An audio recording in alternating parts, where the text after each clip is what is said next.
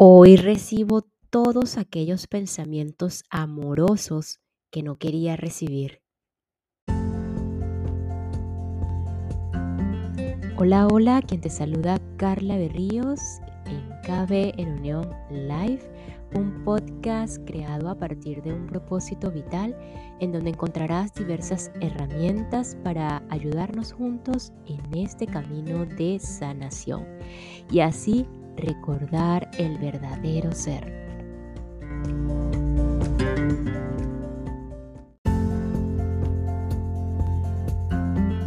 Disponibles para el amor es una gran luz hacia la sanación.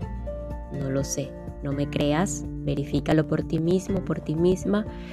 Así inicia este episodio en este camino llamado vida, que estamos rodeados de infinitas posibilidades para ayudarnos en ese proceso de sanación. Es así como proseguimos con Gerardo Smelling y sus apuntes hoy específicamente en la evolución de la conciencia. ¿Cuál es la constitución del ser humano? ¿Conoces la humanidad que eres en esta experiencia terrenal? El cuerpo físico, el campo mental, el campo espiritual. Repasemos un poco las siete leyes del universo. Así que quédate para continuar con la evolución de la conciencia como preámbulo a eh, las leyes fundamentales del universo.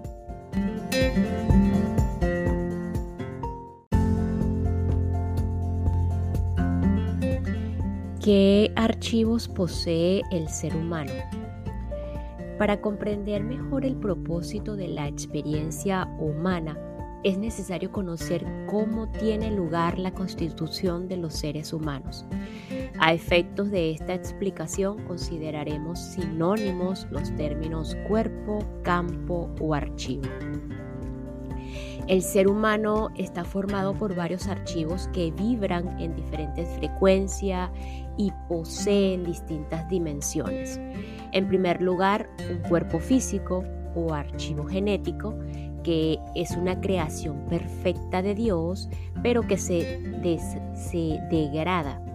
Los maestros llaman al cuerpo el vehículo experiencial, vestido de Dios o entidad biológica. En segundo lugar, un campo mental, que es el laboratorio perfecto donde se procesa la información y también se llama archivo de personalidad temporal es el que nos permite experimentar la vida.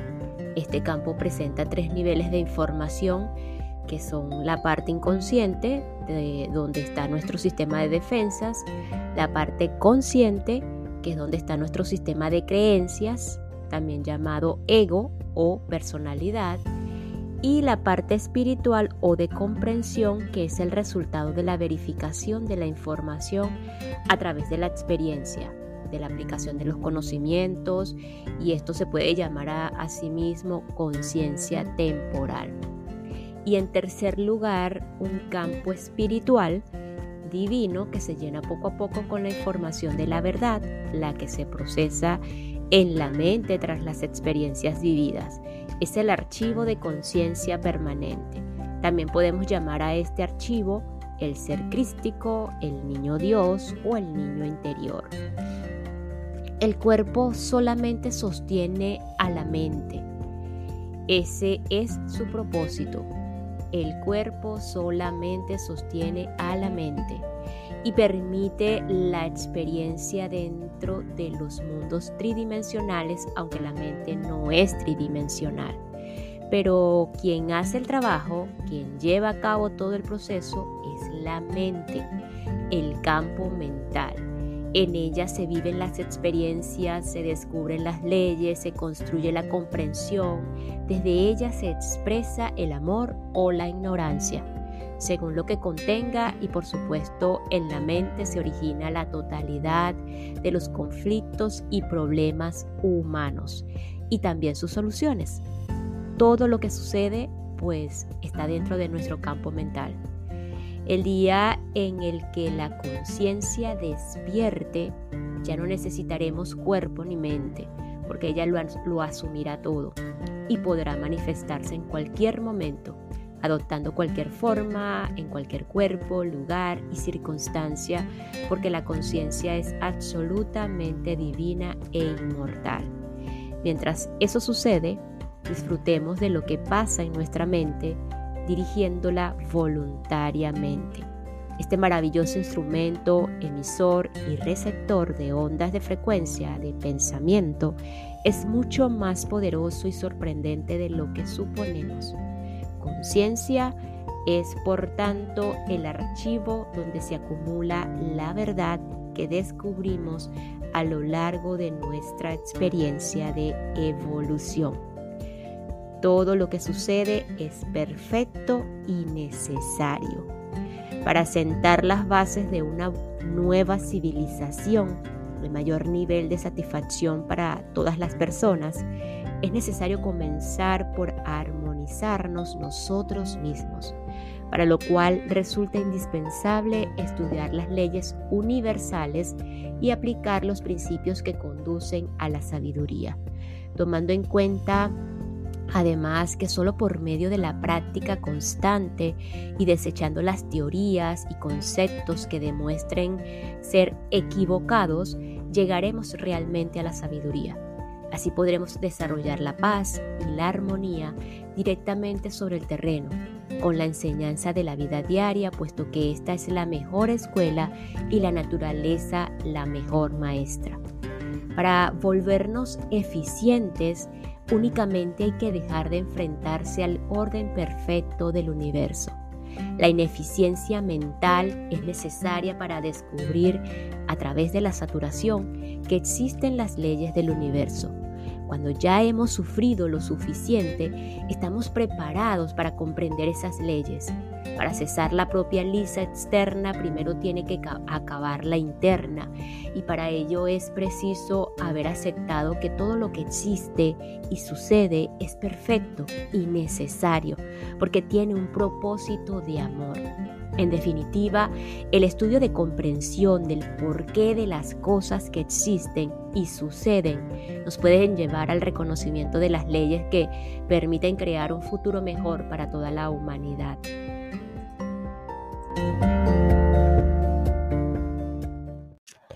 Y esta pequeña pausa es para enviar un saludo y agradecimiento a todos los que me escuchan y se encuentran en España, específicamente en esta oportunidad Asturias, La Rioja, Navarre, Comunidad Valenciana, Extremadura, Comunidad de Madrid, Murcia y Islas Baleáricas. Muchísimas gracias España por su apoyo, por su receptividad y por escucharme.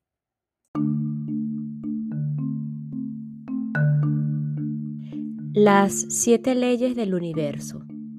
Existen siete leyes universales que rigen la totalidad de los procesos de creación, administración y evolución del universo. De las siete, cuatro son fundamentales, rigen y controlan todos los procesos de desarrollo y evolución de la conciencia dentro de la especie humana, en cualquier lugar del universo. Estas cuatro leyes conforman el triángulo inferior y la ley de evolución es la ley superior que rige sobre el triángulo inferior, llamado también triángulo del infierno, por constituir la parte inferior de las leyes universales.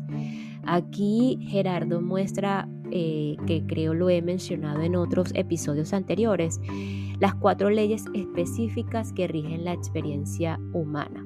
Sin embargo, vamos a repasarla rápidamente con sus postulados y los efectos de violar esta ley. ¿Cuáles son los efectos de violar esta ley?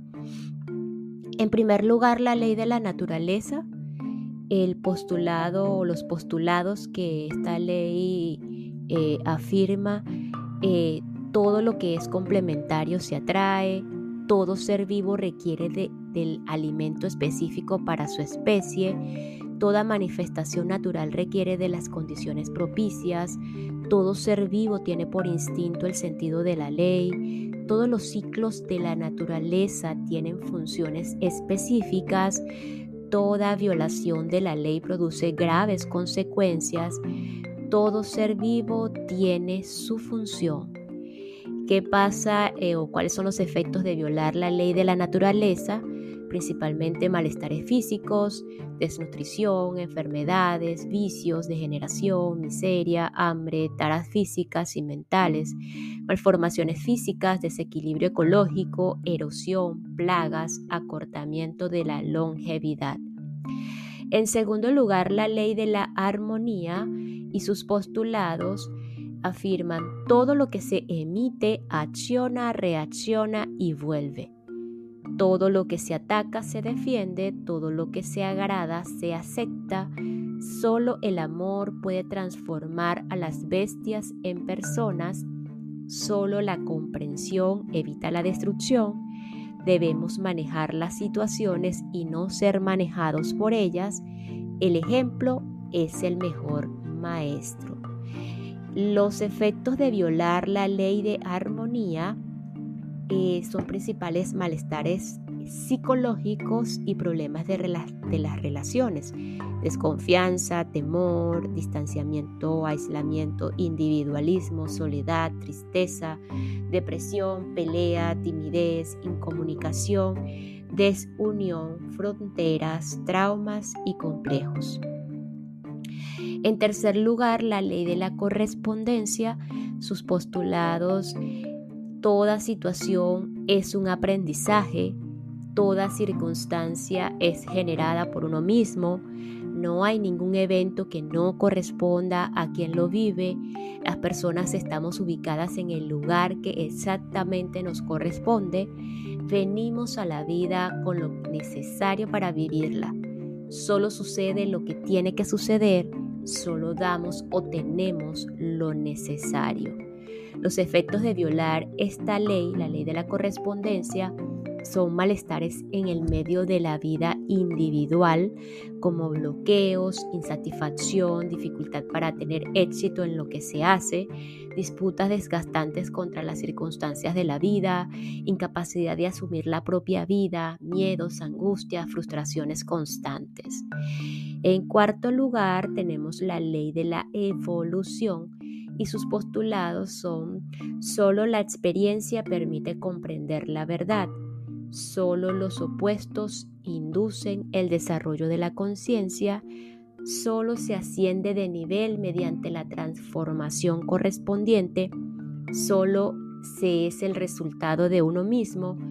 Solo nos enfrentamos a las situaciones que no hemos comprendido aún y solo la necesidad de comprensión es la razón de la existencia física, así como solo desde el desequilibrio se puede reconocer el equilibrio. Los efectos de violar la ley de la evolución son aquellos malestares sociales como rebeldía, anarquía o autodestrucción, cuando se limitan las experiencias por vivir, guerras, huelgas, violencia, revoluciones, delincuencia, odio, conflictos, cuando se imponen los conceptos humanos. No tenemos que confundir las leyes universales con las leyes humanas, ni tampoco con las normas. Las leyes del universo son inmutables, no son derogables. Se originan en la sabiduría de la divinidad y son absolutas. Por lo tanto, no son modificables ni negociables y si su desobediencia implica un resultado negativo en el sentido de desagradable y también positivo en el sentido de que supone un aprendizaje. Por eso decimos que en realidad los seres humanos no dictamos leyes, sino normas y las llamamos leyes humanas, pero son normas porque son derogables, transitorias y puntuales.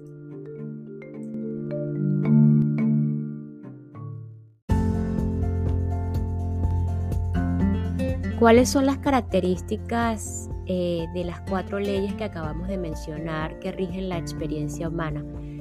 De las leyes de la naturaleza, las principales características es la ley de selección natural, que permite el equilibrio entre todo lo que existe, todo lo que sale, se sale de la perfección será destruido, no hay compasión, perdón ni sentimientos. Eso es en la ley de la naturaleza. y pues por supuesto que la rigen las estructuras físicas y su función o la decisión en esta ley es generar y mantener en perfecto estado de funcionamiento la materia y los organismos vivos. Todos los ciclos de la naturaleza tienen funciones específicas. En cuanto a las características de las, de las leyes de la armonía, aparecen ya aquí los sentimientos y buscan el equilibrio entre las fuerzas de la naturaleza. Se puede representar mediante una balanza. Tiene que ver con la ley de la causa y efecto, acción y reacción y es la ley de educación del universo. La ley de la armonía es la ley de educación del universo, eh, pues rige las relaciones entre los seres y las estructuras y la función de esta ley eh, y la decisión a tomar con esta es posible decidir convivir pacíficamente respetando a todos los seres y sus experiencias. El ejemplo es el mejor maestro, rige esta ley. En cuanto a las características de la ley de correspondencia, principalmente nos lleva a aceptar que todo proceso tiene un propósito perfecto. Si encontramos bloqueos significa que la violamos. Toda circunstancia es generada por uno mismo, no hay culpables. Esta ley rige que el lugar que corresponde a cada especie y experiencia humana es la perfecta, es la correspondida. Eh, la función de la ley de la correspondencia, dónde, cuándo, cómo y a quién le corresponde aprenderlo. Toda situación es un aprendizaje y tiene un propósito de amor. Y finalmente, las características de la evolución, o sea, de la ley de la evolución, es por supuesto que la ley del aprendizaje, la ley del cambio interior o de la transformación. Nadie nos perjudica ni nos beneficia. Nos conduce desde el enfrentamiento contra la vida a la capacidad de aprovechar, valorar y disfrutar lo que la vida enseña. Esto, esta ley de la evolución rige el proceso de desarrollo espiritual del ser humano. Es la base de la pirámide. La función de la ley de la evolución y la decisión a tomar lo que le falta a la conciencia por aprender. Es lo que nos falta por aprender, es el destino. ¿Qué hay que aprender? Principalmente una triada importante que casi todos los caminos espirituales la llevan lo que vinimos a aprender en esta vida es la felicidad, la paz y el amor. Finalmente, la ley de la evolución nos enfrenta con aquello que necesitamos aprender y por supuesto esto corresponde exactamente con situaciones que no manejamos, que nos resultan difíciles. Por eso la ley de la evolución permite las guerras, la enfermedad, la agresión, los conflictos, las disputas, las interferencias y lo permite para que aprendamos a reconocer la ley de la evolución, para que nos saturemos de sufrimientos y decidimos obedecerla. El libre albedrío es el derecho a cometer errores, la herramienta de la evolución. Esta es la herramienta de la evolución. Es necesario e inevitable cometer errores para poder descubrir la ley. El error no está fuera de la ley, sino que forma parte de nuestro proceso pedagógico. Reconocemos las leyes observando los resultados. Si nos vemos inmersos en una situación de sufrimiento, experimentamos bloqueos, escasez o enfermedad. Nuestras relaciones no fluyen o hay violencia o agresión. Todos esos resultados nos muestran que nos hemos salido de la ley. Cuando esto ocurre, hay un resultado doloroso, mientras que cuando obedecemos la ley, los resultados son satisfactorios y de felicidad. No son en realidad premios o castigos, simplemente son resultados satisfactorios o dolorosos. Un ejemplo perfecto de cómo las leyes que están por encima admiten que no permiten las inferiores es el tema de las relaciones homosexuales. La ley de la, naturaleza no acepta algunos aspectos de la homosexualidad. Sin embargo, la ley de armonía sí la acepta completamente. Para ella es totalmente válida porque todo ser vivo tiene derecho a ser feliz, a gozar de equilibrio y a satisfacción, aunque no pueda procrear. Por su parte, la ley de la correspondencia al estar por encima, puede romper el equilibrio de la ley de armonía, de manera que se reconozca la experiencia del desequilibrio. Así, según ella se podría afirmar, necesitamos que aquí haya un conflicto para que las personas aprendan a respetarse las unas a las otras.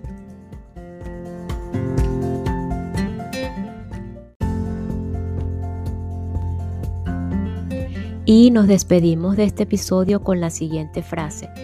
Todo lo que sucede es perfecto y necesario. Nos escuchamos en el próximo episodio para continuar con la evolución de la conciencia de Gerardo Smelling rumbo hacia el estudio de las leyes fundamentales del universo. Gracias, gracias, gracias.